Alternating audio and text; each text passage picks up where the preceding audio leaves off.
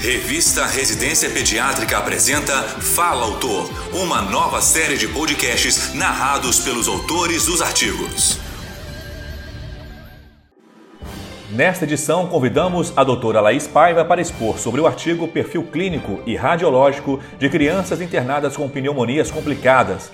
Ela é especialista em pediatria pela Sociedade Brasileira de Pediatria e hemoterapeuta e hematologista pediátrica pela Associação Brasileira de Hematologia, Hemoterapia e Terapia Celular. Ouça a seguir.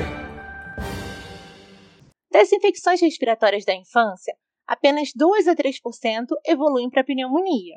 Porém, a pneumonia adquirida na comunidade em crianças continua a ser um grande problema de saúde pública global, em virtude da sua alta morbimortalidade, sendo a doença que mais mata crianças entre 0 e 5 anos de idade em todo o mundo.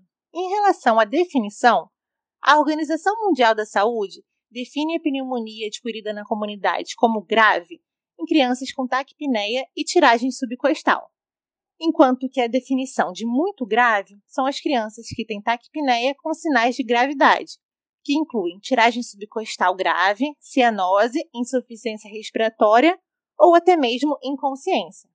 Em relação aos fatores de risco, existem vários fatores, dentre eles os mais importantes podemos destacar a desnutrição, presença de comorbidades e crianças nos primeiros anos de vida.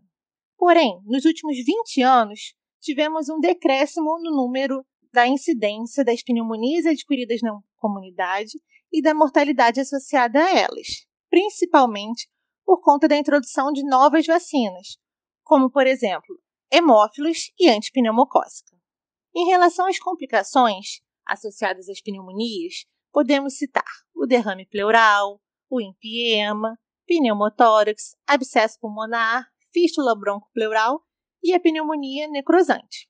Essas complicações são relatadas em até aproximadamente 53% das crianças hospitalizadas com pneumonia adquirida na comunidade. Dentre essas complicações, a mais frequente é o derrame pleural, que no Brasil ocorre em torno de 40% destas crianças hospitalizadas.